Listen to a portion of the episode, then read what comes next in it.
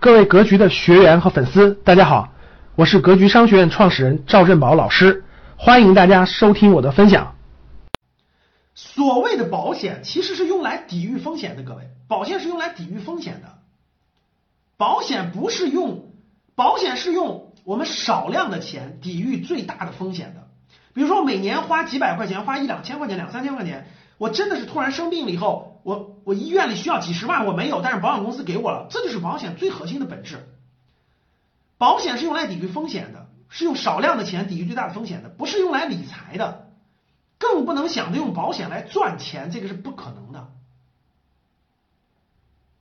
用保险去赚钱是不可能的，保险不是资产，保险是一种保障，保险不是资产。啊，保险是一种保障，我希望这点大家得理解了它的本质，是一种保障。嗯，现在应该不卡了吧？刚才可能提提我的屏幕上提醒了卡，现在应该不卡了啊。第三个问题就是理财型保险的问题，第三就是把活钱变成了死钱，没有任何流动性。我们我举我举刚才那个例子，我举刚才那个例子。大家记不记得那个第一个案例，就是每年十万块钱买那个保险，要交二十年，然后三十五年左右才能把本金全部返回来。我问大家，就我问大家一点特别重要的：假设你中途你需要用钱，假设中途我举个例子，各种情况你需要用钱，甚至是你家里一个亲人住院了、生病了，你需要用钱，但是你钱不够了。我问大家，这个钱你能取得出来吗？大家回答我，这个钱能取得出来吗？有人说了，保单可以贷款是吧？有人说保保单可以贷款，是的，保险公司营销的时候都这么说的。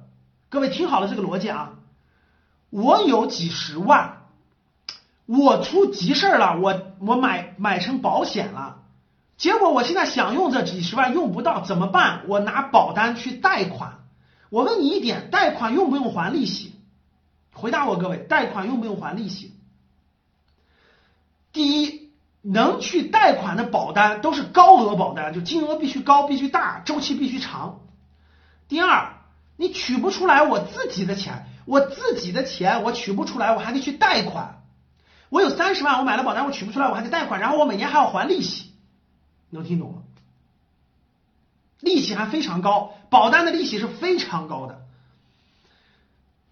钱的时候你是拿不出来的，协议写的你只能交，那你退保，退保以后只能拿到很低很低的保额，就那个现金回，很多时候就百分之十，很多时候就是百分之十，各位知道吗？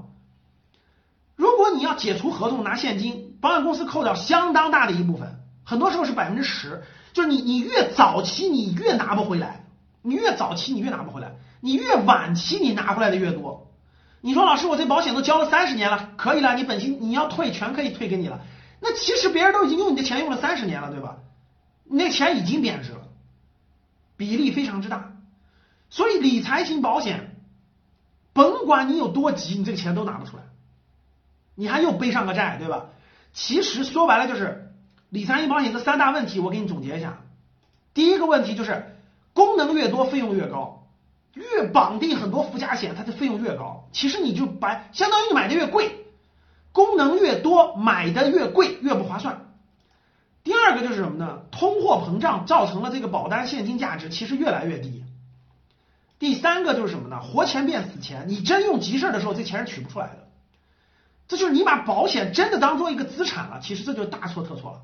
保险就是保障，少部分资金买，然后保障就行了，不能大量的资金去买。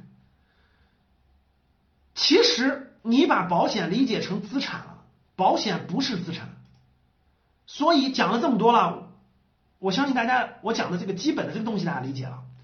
现在教室里有两万五千人，非常感谢大家来参加格局的我的直播课。保险不是资产，记住，保险是一种保障。所谓的保险就是用来抵御风险的，不是用来理财的。不能想用保险来赚钱，这个就大错特错了。保险不是资产，保险是保障。什么是资产？